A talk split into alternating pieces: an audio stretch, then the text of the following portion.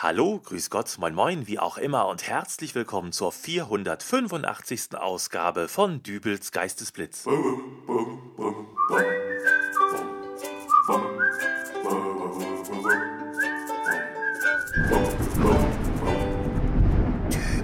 Geistesblitz.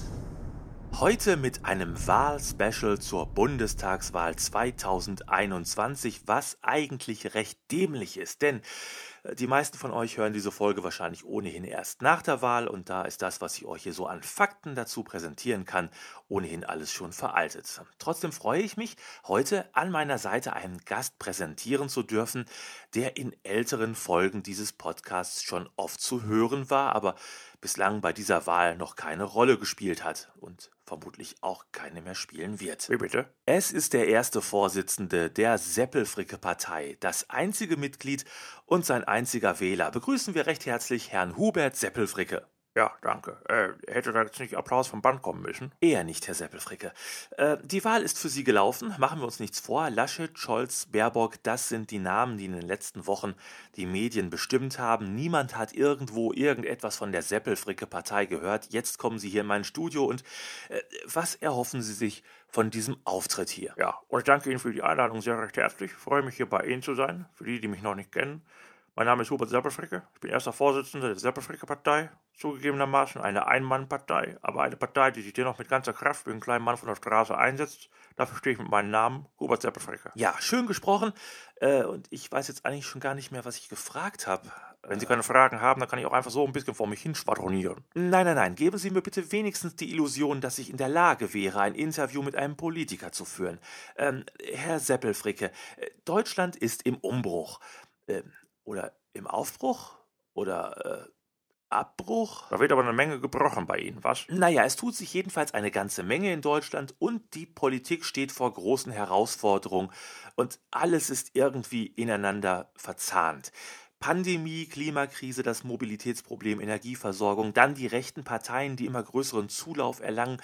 Was braucht Deutschland, um in der Zukunft zu bestehen? Das ist eine sehr gute Frage. Ich bin froh, dass Sie mir diese Frage stellen. Das zeichnet Sie als politikinteressierten Podcaster aus. Das zeichnet mich als ersten Vorsitzenden der Seppelfrecker Partei aus. Eine Partei, die auf eine stolze Vergangenheit zurückblickt, in die Gegenwart anpackt und für die Zukunft gewappnet ist. Das ist das Ziel, das ich vor Augen habe, das lasse ich nicht locker, das ist der Weg, der gegangen werden muss und das ist eben nicht alleine, sondern da muss auch der kleine Mann von der Straße mitgenommen werden, nicht im Regen stehen gelassen werden. Dafür stehe ich mit meinem Namen, Hubert Seppelfricke von der Seppelfricke Partei und jetzt wissen Sie, wo Sie Ihr Kreuz machen können. Herr Seppelfricke, Sie haben jetzt gerade wieder...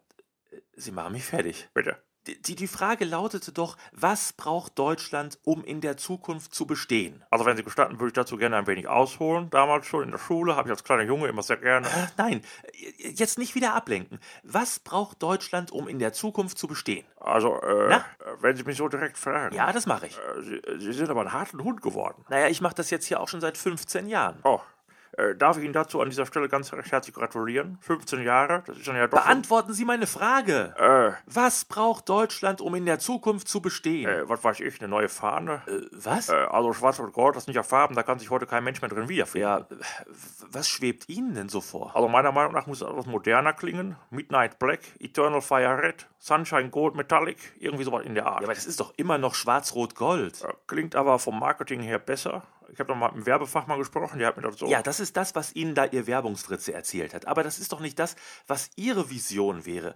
Äh, Hören Sie doch mal bitte auf, hier ständig um den heißen Brei rumzureden und keine Frage richtig zu beantworten. Das geht jetzt schon den ganzen Wahlkampf lang so, mit allen Politikern eigentlich. Man hört immer nur die gleichen hohlen Phrasen. Niemand sagt mal wirklich, was er denkt. Herr Seppelfricke, das ist Ihre Chance. Seien Sie bitte der erste Politiker, der mal wirklich was sagt. Äh, Und zwar das, was er denkt. Was für Farben hätte Ihr Deutschland? Also, wenn Sie mich da jetzt ganz ehrlich fragen, dann gebe ich Ihnen auch eine ehrliche Antwort. Deutschland braucht Farben, die zu ihm passen, die es widerspiegeln und zeigen, wie offen und aufgeschlossen die Mitbürger dieses geschätzten Landes sind. Ja, und äh, was für Farben wären dann auf Ihrer Fahne? Äh, also, das wäre dann so ein äh, Beige. Beige? Ja. Ja, und was noch? Reicht das nicht? Schwarz, Rot, Gold sind drei Farben. Äh, dann dreimal beige, äh, das erste und letzte jeweils eine Nuance heller bzw. dunkler. Ja, das wäre auf jeden Fall mal was anderes. Sie wollten hören, was ich denke. Ja, das ist richtig. Aber gehen wir noch mal einen Schritt weiter. Der Bundesadler verschwindet auch. Weil?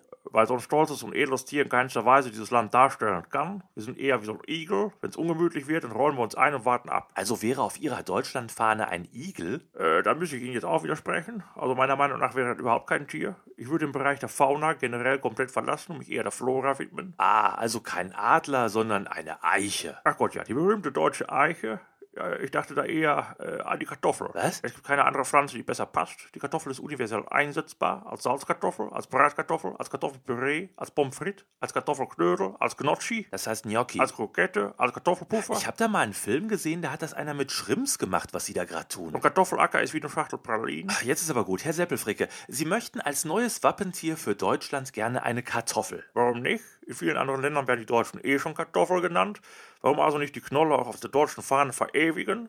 Das würde uns zumindest einen gewissen humoristischen Umgang mit unserer Identität attestieren. Gut, das kann ich nachvollziehen. Aber wenn ich Sie jetzt richtig verstehe, dann haben Sie nicht so ein wirklich gutes Bild von den Deutschen, oder? Äh, Eine hellbeige, beige, dunkelbeige Fahne mit einer Kartoffel drauf, also... Sie haben gesagt, ich soll ehrlich sein, das bin ich dann auch. Und ganz offensichtlich können Sie nicht damit umgehen. Und so geht es auch den meisten Deutschen. Die Probleme, von denen dieses Land bzw. die ganze Welt steht, das sind keine kleinen. Und die kriegen sie nicht angepackt, wenn nicht jeder seinen Beitrag leistet. Nur wenn sie das, was gemacht werden muss, irgendwo auf dem Wahlplakat drucken, dann kriegen sie auf dem Stimmzettel keine Kreuze zusammen. Und das Volk wählt dann doch lieber den Mitbewerber, der ihnen verspricht, dass es keine Steuererhöhung gibt, alles gar nicht so schlimm wird. Und die Damen und Herren von der Konkurrenz sowieso nur vorhaben, ihnen alles zu verbieten. Herr Seppelfricke, Ja, und wo wir jetzt schon mal die Fahne gewechselt haben, ich habe Ihnen hier auch schon mal eine neue Nationalhymne mitgebracht. Beachten Sie bitte, wie eindrücklich darin der technische Fortschritt und die Einstellung des deutschen Bundesbürgers zu den Herausforderungen der Gegenwart eingearbeitet oh, sind. jetzt bin ich gespannt.